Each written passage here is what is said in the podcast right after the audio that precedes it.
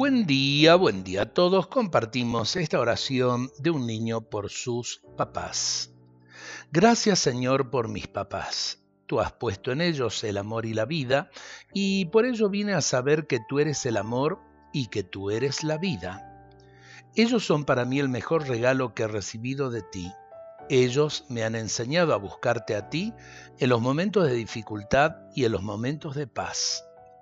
De mi madre he aprendido lo que es el amor sin egoísmos, lo que significa ser lámpara que espera siempre. De mi padre he aprendido a ser arriesgado como lo hace un marinero. Él me brinda seguridad y su fuerza para caminar tenazmente por la vida. Cómo ser amigo lo aprendí de ellos, porque siempre han sido dos buenos amigos. Respetar y amar la vida lo aprendí de ellos, porque cuando iban a ser me lo permitieron. He aprendido a vivir porque mis padres me lo enseñaron.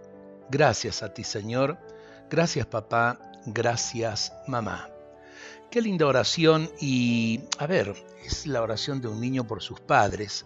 Eh, ciertamente las palabras que acabamos de escuchar tienen que ver con la inocencia de un niño.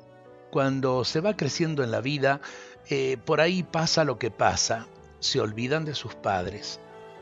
La ingratitud, el dejarlos de lado, el no asistirlos en el momento del dolor, en el momento de la enfermedad, el dejarlos a lo mejor en un asilo simplemente porque no los queremos tener en casa. Qué triste que es esto.